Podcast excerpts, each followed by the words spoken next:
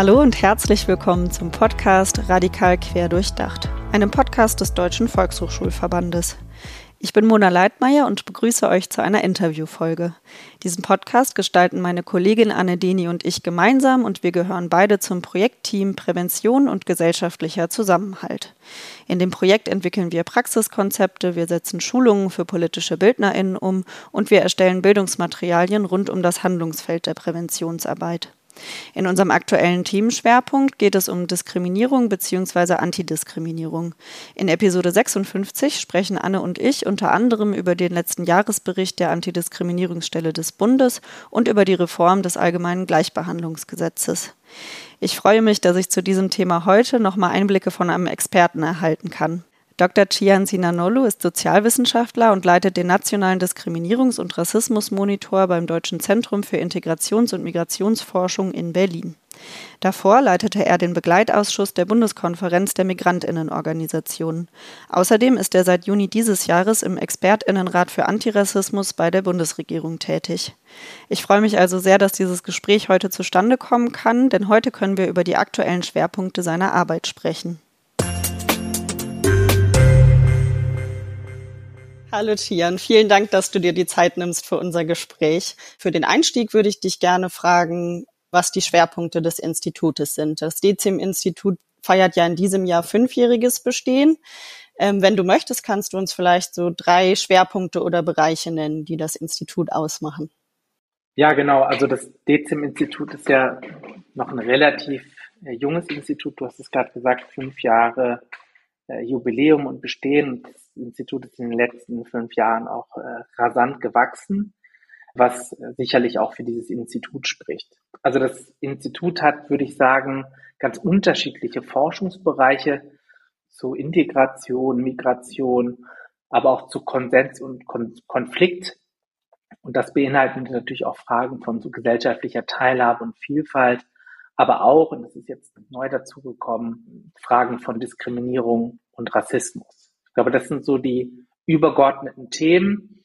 Und dann gibt es dazu noch andere Organisationseinheiten, die, äh, also zum Beispiel die Fachgruppe, die macht äh, Demokratieförderung und demokratische Praxis, also sie evaluiert quasi äh, das Demokratie-Leben-Programm, das ist eine der Hauptaufgaben. Aber dann gibt es auch sowas wie Cluster, Daten, Methoden und Monitoring, wo es sehr, sehr viel um so methodologische Fragestellungen geht, um methodologische Innovation, um eine Migrationsgesellschaft tatsächlich vernünftig erforschen zu können. Und ich glaube, das wirklich äh, Einzigartige am, am DEZIM ist, äh, dass es in dem Nexus sitzt zwischen Politik, Zivilgesellschaft und Wissenschaft und dadurch natürlich mit unterschiedlichen Zielgruppen arbeitet, aber auch äh, Konflikte aushandelt und so weiter. Der nationale Rassismus- und Diskriminierungsmonitor gehört ja zum DECIM, also das ist quasi einer eurer Schwerpunkte, wenn ich das richtig verstanden habe. Und da geht es ja nochmal explizit darum, ähm, so wie es auf eurer Webseite steht, Ursachen, Ausmaß und Folgen auch von Rassismus in Deutschland zu untersuchen. Und da wollte ich dich ganz gerne fragen, weil das ja auch in der Form vorher, glaube ich, noch nie so richtig existiert hat, was wir uns genau darunter vorstellen können. Also vielleicht kannst du uns deine Arbeit an einem Beispiel ein bisschen aufzeigen. Ich glaube, es ist erstmal wichtig, nochmal die Hintergründe zu verstehen, wie es eigentlich zum nationalen Diskriminierungs- und Rassismusmonitor gekommen ist. Ich kürze das jetzt immer mit Nadira ab, so nennen wir den. Es waren vor allen Dingen die rassistischen und antisemitischen Anschläge in Halle und Hanau, aber auch die internationalen Proteste um die Ermordung von George Floyd, äh, die ja dann quasi auch in Deutschland äh, stattgefunden haben, also die Proteste und Demonstrationen. Und das hat auch auf Druck der ähm, antirassistischen Organisationen, Vereine, Netzwerke dazu geführt, dass äh, die Bundesregierung, die ehemalige Bundesregierung, einen Kabinettsausschuss zur Bekämpfung von Rechtsextremismus und Rassismus eingesetzt hat. Das ist quasi einzigartig in der, äh, ja, in der, in der Geschichte der Bundesrepublik, dass auf allerhöchster politischer Ebene Rassismus besprochen äh, werden konnte und besprochen werden musste natürlich auch durch die Einrichtung. Und in, im, in diesem Zeitraum äh, entsteht halt auch die Notwendigkeit, Daten und Befunde über Rassismus zu erheben, weil, und das hatte man dann gesehen, gerade im quantitativen Bereich es relativ wenig gibt zu Rassismus und Diskriminierung.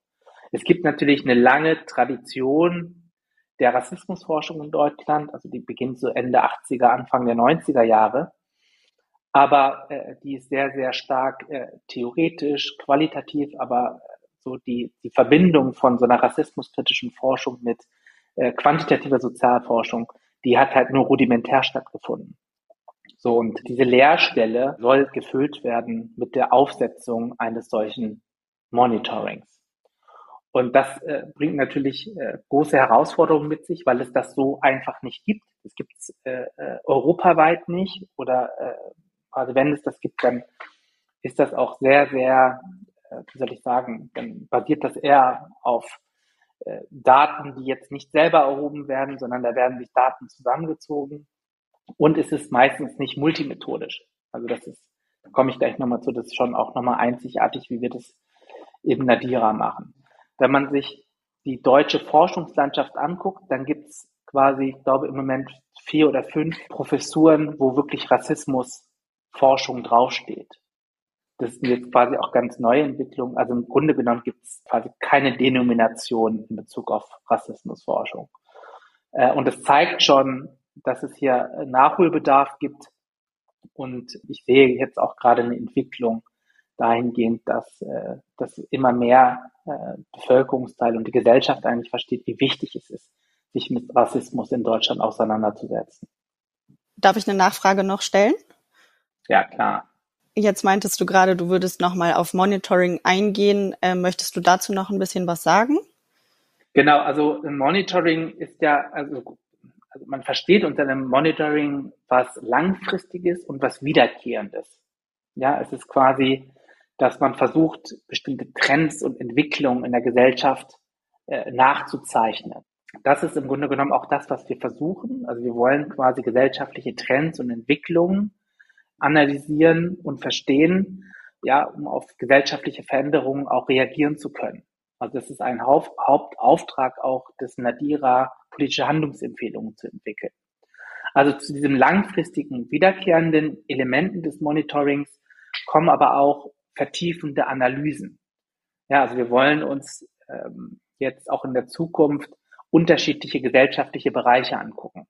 Ja, also wie Wohnen, Arbeit, Gesundheit haben wir uns jetzt angeguckt, aber auch Bildung. Das sind so für uns gesellschaftsstrukturierende Bereiche, und das ist quasi unsere Annahme, ist, wenn man Rassismus als ein gesellschaftliches Verhältnis begreift, dass sich Rassismus auch einschreibt in diese unterschiedlichen gesellschaftlichen Bereiche und seinen Institutionen.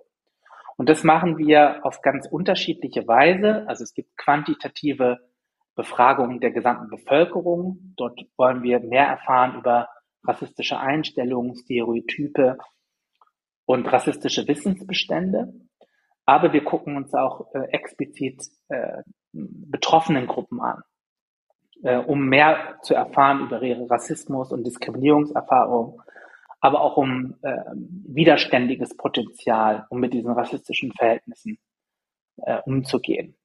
Und beides sagt uns was über das Ausmaß aus. Ja, also es reicht nicht nur, die Einstellung der Bevölker Gesamtbevölkerung zu messen, sondern wir müssen auch wissen, was passiert eigentlich mit den Betroffenen? Und inwieweit ist das eigentlich eine Lebensrealität? Und wie ist das aber auch verschränkt mit anderen Dimensionen der Ungleichheit? Also mit Gender, mit, mit, mit, mit, mit, mit dem Alter, aber auch mit der Klassenposition der einzelnen Gruppen. Das ist das, was uns interessiert. Aber äh, ähm, äh, das reicht nicht, um, um Rassismus zu erforschen, also das quantitativ zu machen, sondern äh, man braucht auch andere Methoden. Ja, also eine, eine andere Methode ist natürlich, das qualitativ zu untersuchen. Ja, also Interviews zu führen, Fokusgruppeninterviews zu führen oder teilnehmende Beobachtungen zu machen. Und dann gibt es auch nochmal ein großes Feld der Experimente, das ist auch eher quantitativ. Aber ähm, wenn, wenn man was über Ursachen und äh, ja, vor allen Dingen was über Ursachen und Kausalitäten herausbekommen will, braucht es Experimente. Und die haben wir halt auch im Rassismusmonitor. Und darüber hinaus äh, ähm, wollen wir, gucken wir uns auch das Recht an. Also wie wird Rassismus in der Rechtsprechung äh, verhandelt? Ist das eine Kategorie oder ein Thema, was, was vorkommt. Und wenn es vorkommt, wie entscheiden die Gerichte hier? Das sind Dinge, die uns hier interessieren, aber auch die, die Debatten und Diskurse über, in Anführungsstrichen, Rasse im Grundgesetz. Muss das drinnen bleiben? Muss das raus? Was hat das für Implikationen? Warum ist das gerade jetzt gesellschaftlich relevant? Und daneben ist dann quasi noch ein großer Bereich, äh, ist natürlich, wir können Rassismus nicht verstehen, wenn wir nicht verstehen, wie Medien funktionieren. Vor allem, wie soziale Medien funktionieren. Ja, weil es dann nochmal ganz andere Dynamiken gibt äh, des Rassismus, aber auch des Empowerments und des Antirassismus. Ähm, das alles wird begleitet von einem ganz großen zivilgesellschaftlichen Begleitprozess. Weil wir der Meinung sind, dass man Rassismusforschung und Diskriminierungsforschung nicht ohne die Gruppen machen kann, die davon betroffen sind. Und das bringt natürlich ganz unterschiedliche Fragestellungen mit sich in Bezug auf, wem gehören die Daten eigentlich, die erhoben werden? Wer ist eigentlich, wer erzeugt eigentlich legitimes gesellschaftliches Wissen? Also es geht hier auch um eine Demokratisierung der Wissensproduktion. Und die ist natürlich nicht konfliktfrei. Aber es geht auch äh, darum, mit unterschiedlichen äh, äh, ähm, Communities in Kontakt zu treten, die natürlich ganz andere Erfahrungen der Gewalt gemacht haben. Und wo man merkt, dass Rassismen ganz unterschiedlich wirken kann. Also wenn ich über antischwarzen Rassismus spreche, ist der sicherlich auch, es gibt viele Überschneidungen zum antimuslimischen Rassismus, aber die sind halt auch unterschiedlich. Und die Differenzen und Gemeinsamkeiten auszuhandeln in einem wissenschaftlichen Raum ist eine enorme Herausforderung, aber sie muss passieren, um qualitativ gute Forschung zu machen. So, das, ich habe jetzt vielleicht ein bisschen lang gesprochen, aber das ist das, was wir äh, im, äh, im Nadira machen und was wir auch in der Zukunft vorhaben. Ich freue mich gerade ehrlich gesagt sehr über die ausführliche Antwort, weil ich glaube, dass es halt super wenig Zeit dafür genommen wird, oft um die verschiedenen Bereiche auch mal zusammenzudenken und das zusammen zu erklären. Vor allem, weil, ähm, wie du ja jetzt auch sehr ausführlich dargelegt hast, dass es so in der Form auch eine relativ junge Entwicklung in der Wissenschaft ist und dass diese Trennung von den verschiedenen gesellschaftlichen Bereichen jetzt auch gerade ähm, zum Beispiel im Bildungsbereich, in dem wir ja eher tätig sind, ganz oft auch dazu führt, dass ja, vielleicht klingt das zu abstrakt, aber eine fehlende Verantwortungsübernahme auch da ist. Also dass halt zu wenig gesagt wird, okay, wir können die Bereiche voneinander getrennt betrachten, aber das heißt nicht, dass sie getrennt voneinander existieren und da müssen wir halt hinkommen, das mehr zusammenzudenken. Und ich finde es immer super, nochmal so verschiedene Prozesse auch zu sehen und ich finde, ähm, genau deswegen finde ich sehr gut, dass du das gerade nochmal so ausführlich dargestellt hast. Die nächste Frage, die ich dir nämlich gerne stellen wollte, ähm, zielt so ein bisschen auf äh, Diskriminierungsschutz ab. Und da ist ja auch eine Sache, also du hattest jetzt auch quasi so ähm, rechtliche Bereiche angesprochen. Und da ist es ja auch so, dass der NADIRA, Nationaler Diskriminierungs- und Rassismusmonitor heißt. Und da könnte man natürlich auch sehr weit nochmal reingehen, um zu sagen, okay, wo müssen wir auch Diskriminierung und Rassismus getrennt voneinander betrachten oder wie ist da nochmal genau die Einordnung? Wie schätzt du im Jahre 2023 Diskriminierungsschutz in Deutschland ein? Ja, das ist natürlich eine, eine, eine, eine äh, große Frage und ich werde es jetzt wahrscheinlich auch verfehlen, die äh, in allen Bereichen adäquat zu beantworten, weil es da nämlich ganz unterschiedliche Aspekte gibt. Und ich bin jetzt äh, kein Jurist, ähm, aber ähm, natürlich würde ich sagen, dass es richtig und wichtig ist, ähm, so, eine, so eine rechtliche Perspektive einzunehmen, gerade in diesem Themenfeld.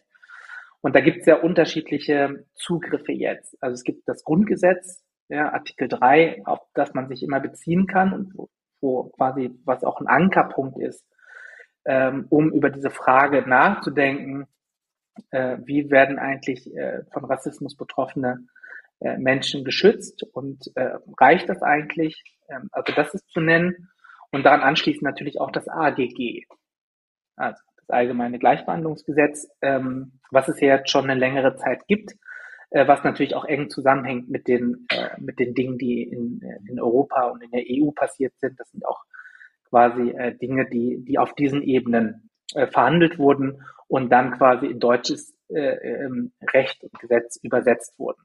Und ähm, wenn man sich jetzt das AGG anguckt, Und es laufen ja gerade gesellschaftliche Debatten und Diskussionen darüber, deswegen passt das eigentlich sehr, sehr gut, äh, weil man jetzt, wenn man jetzt zurückguckt, äh, natürlich einige Schlupflöcher sieht, äh, die, die quasi geschlossen werden müssen, weil das AGG halt in unterschiedlichen Bereichen nicht greift. Ne? Also da gibt's da geht's äh, um die äh, Fristen zum Beispiel, äh, da wird gefordert, dass die verlängert werden, aber auch äh, ähm, quasi die gesellschaftlichen Bereiche, in die das AGG äh, wirken kann. Also staatliche Institutionen sind äh, zum Beispiel davon komplett ausgenommen.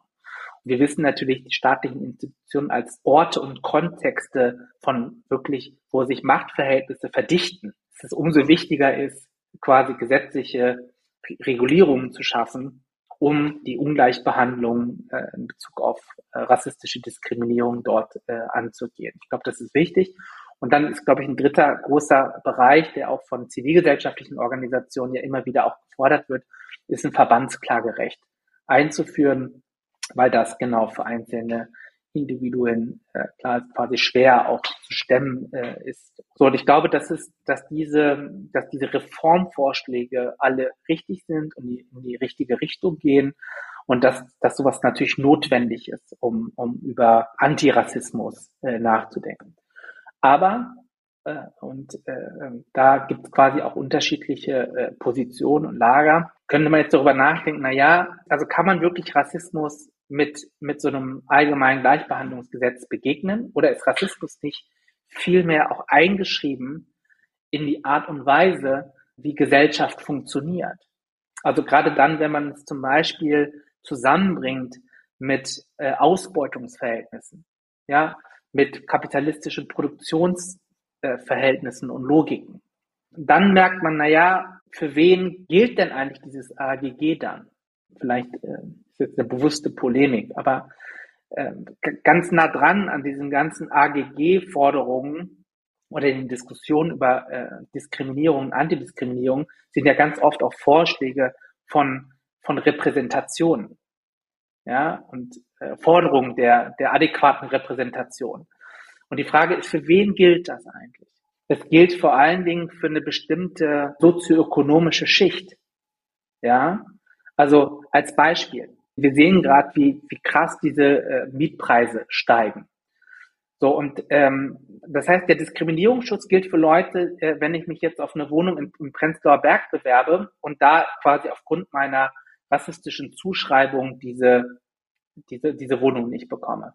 Aber äh, es umfasst überhaupt nicht und es stellt überhaupt nicht die Frage, dass 95 Prozent der migrantisierten und migrantischen Gruppierungen überhaupt nicht in die Lage kommen, sich auf diese Wohnung zu bewerben. Also das heißt, worüber sprechen wir eigentlich, wenn wir über Diskriminierungsschutz reden? Wer ist eigentlich davon betroffen? Das ist wirklich jetzt eine, eine Frage, die ich habe, ohne eine Antwort darauf zu haben. Also äh, wenn man das zusammenfassen müsste, würde ich sagen, dass, es, äh, dass, dass diese gesetzlichen Regelungen notwendig sind und wichtig sind und gleichzeitig die Frage daran anknüpfen, äh, ob man äh, äh quasi Fragen von so strukturellem Rassismus tatsächlich adäquat äh, damit äh, in den Griff bekommt und ob es nicht quasi äh, andere äh, Reformen äh, bräuchte, um, um, um, um, um, um Antirassismus und die Forderungen, die sich damit, äh, die damit einhergehen, quasi umsetzen zu können. Vollkommen nachvollziehbar. Hast du bestimmte Reformen im Kopf, jetzt gerade ganz zum Schluss? Ich würde immer sagen, die beste Antirassismuspolitik ist eine Politik, die die materiellen Lebensverhältnisse der Menschen in den Blick nimmt. Und das ist dann quasi eine Frage gar nicht mehr so von bestimmten Zielgruppen oder sowas, oder von bestimmten Gruppierungen, sondern es ist eine Frage äh, ähm, von zum Beispiel vernünftigen Arbeitsbedingungen, vernünftigen Löhnen, einer guten Rente, einer guten gesundheitlichen Versorgung für alle. Das ist gute Antirassismuspolitik. Und ähm, das ist, glaube ich, auch das, wo Allianzen entstehen können, wo Solidaritäten entstehen können das ist eher der, den Blick, den wir haben müssen, wenn wir grundsätzlich darüber nachdenken, was, wie kann eigentlich eine Antirassismus, äh, gute Antirassismuspolitik aussehen. Die ist immer, es muss immer interessiert sein an, an den materiellen Lebensbedingungen der Menschen. Die muss dann auch umschließen, nicht nur quasi die rassifizierten Communities, sondern quasi alle. Also als Beispiel, wenn ich mir das Bildungssystem angucke und die, der, der institutionelle Rassismus, der eingeschrieben ist in diese Institutionen, ja, kann man sich angucken, wie die Schulen in unterschiedlichen Stadtteilen ausgestattet sind, was für sozioökonomischen Background die Eltern haben, ja, ähm, wie da quasi auch äh, die, die ganze Benotung läuft, ja, aber auch das paternalistische Verhalten von Lehrkräften. Und da gibt es ja sehr, sehr viel, viel Forschung und gute Forschung zu. Ähm, dann würde es für mich bedeuten, eine Anti, eine, eine Bildungsoffensive und eine antirassistische Politik bedeutet, einen besseren Lernraum zu schaffen für alle, für alle Kinder in dieser Schule. Ja, da, also darum muss es doch gehen. Also das heißt, wie wollen wir eigentlich zusammen lernen? Was bedeutet eigentlich Bildung in unserer Gesellschaft? Wie ist die eigentlich verteilt? Äh, inwieweit muss sie demokratisiert werden? Und so weiter. Ja, und inwieweit schaffen wir es eigentlich, den sozioökonomischen Background der Eltern so mitzudenken, damit diese Ungleichbehandlung nicht andauernd reproduziert werden? So, also ich hätte eher so einen weiteren Blick als das jetzt äh, äh, quasi bestimmten Gruppen und so weiter und so fort. Ich denke, das ist auch richtig und wichtig, aber für mich sind die übergeordneten Fragen die Fragen, die, die, die entscheidend sind. Vielleicht ist der Stichpunkt Allianzen ein ganz guter Übergang. Also du hattest auch schon jetzt an der einen oder anderen Stelle, glaube ich, Ergebnisse von der letzten Nadira-Studie immer mal wieder aufgegriffen oder angesprochen, die ich auf jeden Fall in der Studie wiedergefunden habe. Ich weiß gar nicht, ob das so beabsichtigt war. Aber da geht es ja auch explizit nochmal darum, wie vielleicht auch so ein Bewusstsein oder eine Erhebung darüber, korrigiere mich gerne, wenn ich falsch liege, ne? aber ähm, wie ein Bewusstsein auch über Rassismus und das rassistische Wissen, das in Deutschland in der Gesellschaft eingeschrieben ist und eben auch in den Institutionen und so weiter, wie da eigentlich so die Bevölkerung zu eingestellt ist oder wie die Bevölkerung vielleicht auch darauf reagiert. Und da ist ja so ein großes Ergebnis eigentlich, dass knapp 70 Prozent der Menschen in Deutschland sich gegen Rassismus einsetzen wollen und dass besonders jüngere Menschen und jüngere Generationen das auch ohnehin schon stärker tun. Da wollte ich auch noch mal irgendwie ganz gerne ansetzen, weil wir jetzt schon auch so ein bisschen im Bildungssystem sind und ähm, gerade so sozioökonomischer Hintergrund und alles, was eben in Schulen und in einem sehr institutionellen Bildungssystem ja auch oft noch mehr Ausschlüsse reproduziert, dass das ja ganz oft Umstände sind, denen jüngere Menschen mehr oder weniger ausgeliefert sind. Also ich mag das Wort ausgeliefert sein nicht so gerne, weil es auch so eine Passivität beinhaltet, aber letztendlich sind es ja einfach Strukturen, die sehr wirkmächtig sind. Und gleichzeitig ist die Bereitschaft, sich gegen Rassismus beispielsweise einzusetzen, sehr viel größer und ich glaube auch das Bewusstsein dafür bei jüngeren Menschen eben, was solche Ausschlüsse auch bedeuten. Siehst du das als ein positives Zeichen für die Zukunft, beziehungsweise gibt es so Wünsche, die du hast für die Zukunft? Das sind zwei Fragen. Also diese rassistischen Realitäten, das war ja unsere Auftaktstudie. Das ist ja so eine, ähm, das war, da hat uns ja erstmal interessiert, äh, inwieweit sich die deutsche Gesellschaft eigentlich mit Rassismus auseinandersetzt. Ist das für die eigentlich ein Thema oder ist es, ist es keins? Und ähm, mich hat es erstmal schon überrascht, dass ja auch 90 Prozent der Bevölkerung sagen, Rassismus ist ein Problem. So. Ähm, und dann haben wir ja auch so wirklich schockierende Zahlen in Bezug auf, wer macht eigentlich Rassismuserfahrungen. Na, da haben wir äh, quasi so direkte Erfahrungen gemessen. Also das heißt, wenn ich quasi Rassismus erlebe, äh, und dann haben wir aber auch indirekte Erfahrungen gemessen. Das heißt, wenn ich von Rassismus höre oder es quasi irgendwo anders sehe, entweder erzählt wird oder ich es quasi äh, mitbekomme. Äh, und wenn man das zusammenzählt, dann kommt man auch auf eine erschreckende Zahl, dass zwei Drittel dieser Gesellschaft äh, zumindest einmal in ihrem Leben mit Rassismus in, in Kontakt gekommen sind. Also das ist halt einfach kein Randphänomen. Und äh, ich glaube, äh, es ist halt auch immer wichtig äh, ähm, äh, ähm, äh, zu betonen, dass Rassismus halt nicht nur ein Problem der Betroffenen sind, sondern diese Betroffenen haben Verwandte, Bekannte, Freundschaften und so weiter. Das, das zieht ein riesen Netz in sich. Und äh, ähm, dadurch wird auch klar, dass das eher im, also von, sich aus dem Zentrum ausbreitet und nicht irgendwas ist, was an den gesellschaftlichen Rändern passiert oder äh, marginale Phänomene, sondern es ist quasi, es betrifft uns alle, weil wir natürlich alle in, in Netzwerke und Gesellschaft eingebettet sind. So, das ist das eine. Aber solche Einstellungsmessungen sind auch natürlich, könnte man jetzt irgendwie sagen, naja, okay, das sind Einstellungen, die Leute geben das an, weil das sozial erwünscht ist, das anzugeben.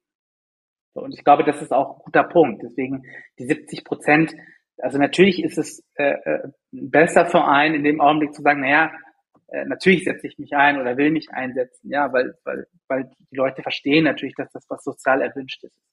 Gleichzeitig äh, gibt es da aber auch, äh, wir haben ja auch Dinge abgefragt zu rassistischen Wissensbeständen und äh, 50 Prozent der Leute geben an, dass, es, äh, dass sie an menschliche Rassen glauben. Also das ist ja auch, das sind ja auch erschreckende Zahlen. Ähm, und das ist ja äh, jetzt wirklich in so vielen Studien auch widerlegt. Es gibt keine menschlichen Rassen. Es gibt halt quasi Menschen und, äh, und that's it. Äh, ja, also der Rassismus produziert diese menschlichen Rassen und nicht umgekehrt.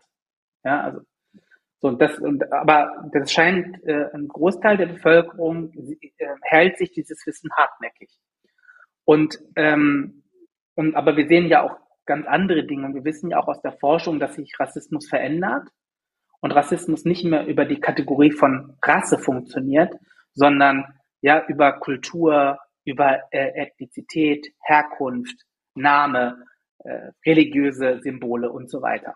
Also das heißt, wir sehen hier auch eine, eine Veränderung des Rassismus, weil er sich anpassen muss, weil er natürlich weiß, oder die, die, die, die AkteurInnen, die sich quasi äh, hier bewegen, wissen, dass, äh, dass man nicht mehr über menschliche Rassen reden kann, vor allem nicht in diesem Land, sondern ja, es wird, äh, muss sich verändern, um, um überleben zu können, die Ideologie. Und das, und das, und das können wir ja auch in den, in den aktuellen Debatten und Diskurse sehr, sehr gut beobachten. So, das ist, glaube ich, nochmal wichtig, um diese äh, Studie einzuordnen. Und was uns auch überrascht hat, ist, dass es vor allem eine jüngere Kohorte ist, die mehr von Rassismuserfahrungen berichtet.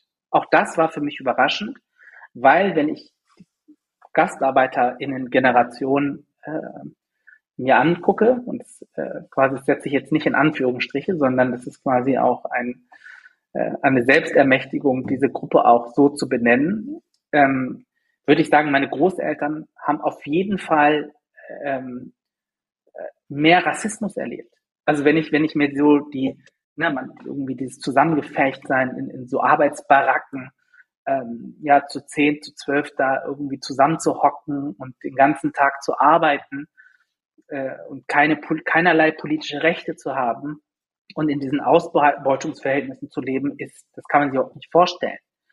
Ähm, und die geben aber weniger an Rassismus erlebt zu haben. Das heißt, es hat, äh, es ist ein gesellschaftlicher Wandel. Also er, ich würde nicht sagen, dass die keinen Rassismus erlebt haben, aber sie haben vielleicht ihre Lebensverhältnisse anders beschrieben.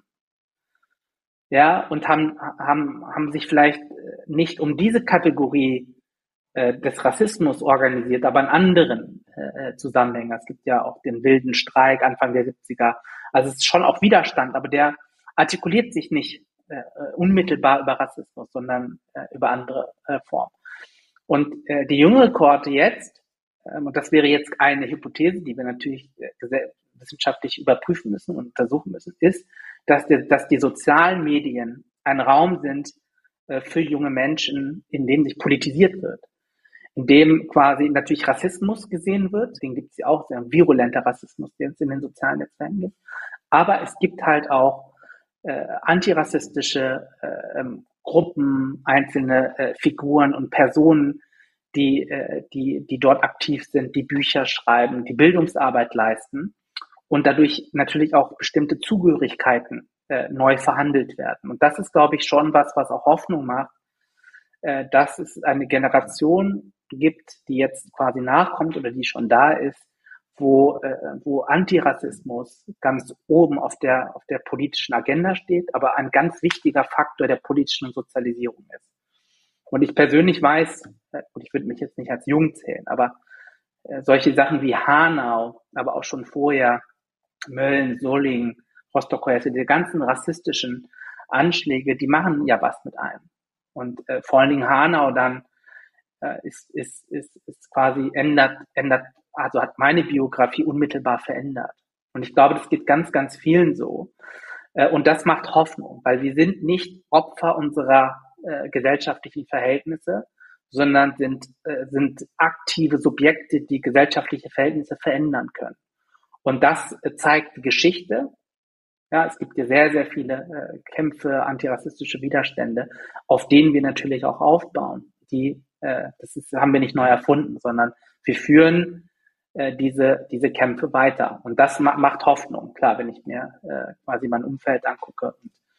So, und das, äh, äh, was mir, was mir auch Hoffnung macht und was ich an einigen Stellen auch kritisieren würde, was für mich noch zu wenig gemacht wird, ist, wir müssen wieder antirassistisch über Gruppengrenzen hinwegdenken. Antirassismus ist für mich immer einer, der diese Gruppengrenzen überwindet und der bewusst auch äh, eine Nicht-Identifikation mit diesen Gruppen als Strategie wieder für sich erkennt. Ja? Also ist es eine Strategie zu sagen, ich bin nicht das, als was du mich bezeichnest, sondern ja, wir brauchen andere Beschreibungen für uns und das, wo wir hinwollen, um bestimmte äh, Strukturen und so weiter verändern zu können. Das geht nicht, wenn äh, quasi die Gruppen sich nur zurückziehen, ja, an, äh, entlang quasi bestimmter Ungleichheitsverhältnisse und Dimensionen, also zum Beispiel Race oder das gilt aber auch äh, für so eine feministische Bewegung, sondern wir, wir müssen immer wieder darüber nachdenken, wie können wir eigentlich diese notwendigen äh, strategischen äh, äh, Mobilisierung, die es braucht, um diese Ungleichheitsdimension, aber wie können wir sie überwinden? Wo ist eigentlich der gemeinsame Nenner? Und ich glaube, dafür jetzt nochmal eine neue Sprache zu entwickeln, das ist das, äh, was quasi äh, in dem politischen Raum geschehen muss. Und, äh, ähm, und der, der wissenschaftliche Raum kann das beobachten. Ja, und das ist, glaube ich, äh, auch immer wichtig zu betonen. Ich bin natürlich ein politisch denkender Mensch und äh, gleichzeitig bin ich auch Wissenschaftler, der daran interessiert ist, wie Vergesellschaftung eigentlich funktioniert. Und wir sehen das jetzt an unterschiedlichen gesellschaftlichen Entwicklungen aktuell. Ja, vielen Dank ähm, für die Einordnung nochmal und auch deine Offenheit. Ähm, ich würde eigentlich voll gerne in ganz viele Punkte reingehen. Ich glaube nur, wir müssen so langsam zum Ende kommen. Der letzte Teil, in dem letzten Teil wollte ich gerne nochmal so die Brücke schlagen zu dem Bildungsbereich, in dem wir tätig sind. Das ist ja so die Schnittstelle zwischen Volkshochschulen und dem außerschulischen Bildungsbereich, würde ich sagen. Also einmal die Arbeit mit Respect Coaches und einmal eben die Volkshochschulwelt sozusagen. Und da hätte ich vielleicht noch zwei abschließende Fragen. Die eine ist, ob du ja, vielleicht sind Tipps das falsche Wort, aber ob du Tipps hast für pädagogische Fachkräfte oder auch Lehrkräfte, politische BildnerInnen, die besonders mit jüngeren Menschen arbeiten. Und die andere Frage wäre, wo du Anknüpfungspunkte zum Volkshochschulkontext siehst, also eher nochmal vielleicht im Bereich der Erwachsenenbildung. Aber ich würde so grundsätzlich sagen, Bezug auf diesen ersten Aspekt, ähm, klar, ich würde jedem empfehlen, sich mit dieser Thematik erstmal auseinanderzusetzen. Also es ist quasi, das wird jetzt vielleicht die Überschrift der Thematisierung von Rassismus.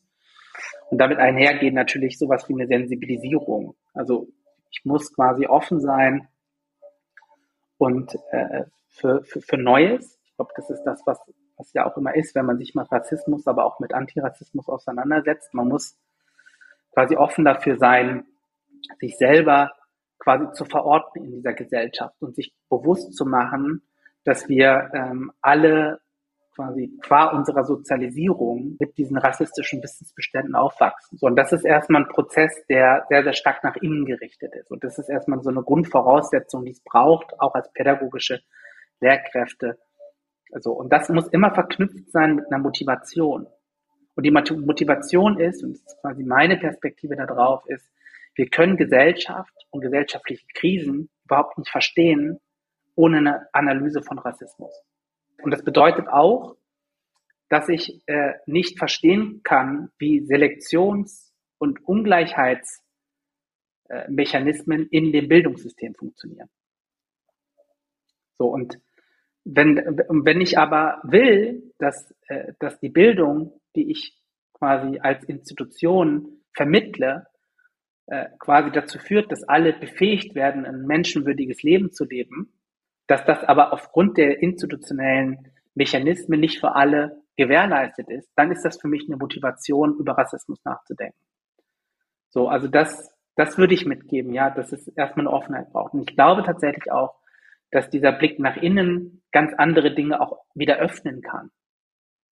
Also weil, weil, weil mir das was auch über mich sagt, wenn ich mich mit Rassismus. Es ist ja nicht nur so, dass das rassistische Wissen äh, Wissen bereithält über die anderen, über die Fremden und so weiter, sondern auch ein Wissen über mich selbst. Was für eine Geschichte erzähle ich eigentlich über mich selbst?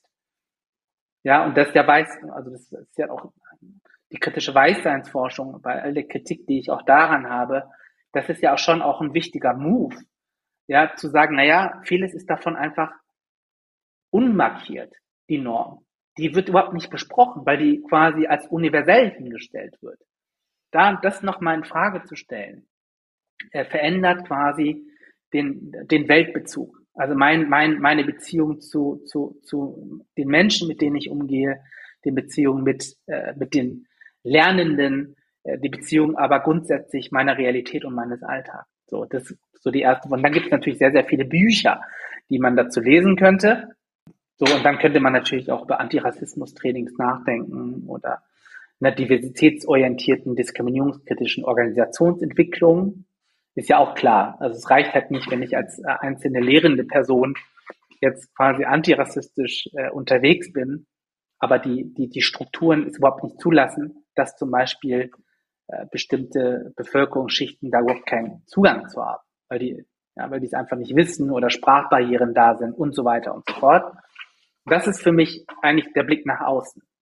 Also das erste war der Blick nach der Blick nach außen. Der Blick nach außen würde dann bedeuten, genau, dass man sich darüber Gedanken machen muss, wer ist man eigentlich als Volkshochschule und so was für eine, so was für Lerninhalte haben wir eigentlich und wie erreichen wir eigentlich jetzt äh, die, die Gesellschaft, die sich verändert hat in den letzten 50 Jahren. Das ist eher was Strukturelles und was Institutionelles. Da könnte man jetzt auch sehr, sehr viel drüber nachdenken. Brauchen die Volkshochschulen quasi neue Leitbilder? Man könnte ja so einen Leitbildprozess anregen. Da geht es dann aber auch um ganz andere Sachen. Wie sind Hierarchien? Wie sind die Arbeitsabläufe? Wer darf eigentlich über diese Lerninhalte entscheiden? Wie ist hier aber auch vielleicht die Frage von Repräsentation? Gibt es eigentlich genug Leute äh, äh, mit Einwanderungsbiografien? Gibt es genug äh, rassistisch markierte Leute, die quasi in diesen äh, Strukturen auch Entscheidungen treffen können und so weiter? Äh, aber auch, äh, und das hatte ich ja gesagt, aber auch die Lehrinhalte und so, was ist das eigentlich und wie, wo kommt da eigentlich Rassismuskritik drinne vor? Ist das eigentlich ein Thema oder ist das nichts, was, was, was, was behandelt wird? Vielen Dank. Ich bin mit meinen Fragen soweit durch ähm, und würde dir aber gerne, wenn du möchtest, das letzte Wort überlassen. Also wenn du noch andere Punkte hast, die du gerne noch loswerden möchtest, dann wäre jetzt auf jeden Fall nochmal der Raum dafür ist es wichtig, nochmal zu betonen, warum es wichtig ist, in der gegenwärtigen äh, gesellschaftlichen Situation über Rassismus nachzudenken. Und ich glaube, jeder, der im Moment in diesem Land lebt, spürt, dass sich gerade was verändert. Das finde ich extrem besorgniserregend. Also weil diese Veränderungen zusammen in, in Zusammenhang stehen mit einer, mit einer, mit Krisen. Und zwar mit multiplen ja, also die, die verbindet jetzt jetzt quasi mit so, so Fragen mit, also ne, die Lebensmittel werden teurer, ne, wir haben quasi ein, ein, ein, ein Angriffskrieg Russlands und damit zusammenhängt natürlich auch die Frage von so Energie, aber auch die, die, die, die, der Klimawandel äh, erzeugt ja auch gesellschaftliche äh, Polarisierung und so weiter. Dieses Klima oder diese Krisen macht es einfacher, auf diese, auf rassistische Wissensbestände zurückzugreifen ja, um, um zu erklären, warum wir in dieser Krise sind. Das ist ja das, was Rassismus tut. Es erklärt uns, warum wir gerade in dieser Krise sind. Und es ist ja völlig absurd, bei den gesellschaftlichen Herausforderungen, die wir im Moment haben, reden wir über Migration. Ja, über Grenzschließungen, über äh, äh, quasi eine Militarisierung unserer, unserer Außengrenzen, über Abschiebungen. Das ist äh, ja bemerkenswert. Und wir müssen alle als Bürgerinnen dieses Landes, wenn man das jetzt so hochtrabend sagen will, ähm, das muss uns bewusst sein, dass das jetzt nicht zufällig passiert, sondern es passiert quasi in, in Zeiten von Krisen und in Zeiten von Krisen dient das als Legitimierung, also dient Rassismus als Legitimierung, um bestimmte Politiken durchzusetzen. Und da braucht es Zivilgesellschaft, aber auch äh, unser aller Energie und Solidarität untereinander, um dagegen was zu setzen. Da habe ich im Moment das Gefühl, dass so viele Dinge, die für uns selbstverständlich waren, plötzlich nicht mehr selbstverständlich sind. Dass Dinge, die nicht sagbar waren, plötzlich sagbar werden. Und dass diese Normalisierung von Rassismus quasi so eingesickert ist mittlerweile, ja, dass man einfach nur noch achselzuckend weitermacht. Und dieses Weitermachen, als ob nichts passiert wäre, das ist das, wo, wogegen wir uns wehren müssen. So, das wäre mir noch wichtig. Vielen, vielen Dank. Ja, danke für das Gespräch und es hat mir Spaß gemacht. Ja, auch. Ich bin sehr berührt gerade. Danke.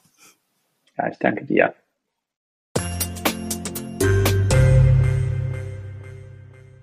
Und das war die Interviewfolge mit Dr. Chianzi Nanolu. Ich bin immer noch berührt und bedanke mich bei ihm ganz herzlich für das Gespräch. Und bei euch möchte ich mich fürs Zuhören bedanken. Schaut gerne in die Show Notes, dann findet ihr auch den Link zur Studie Rassistische Realitäten, über die wir gesprochen haben. In der kommenden Interviewfolge spreche ich mit Zeit Hader über das Antidiskriminierungs-Chatbot, das er entwickelt hat.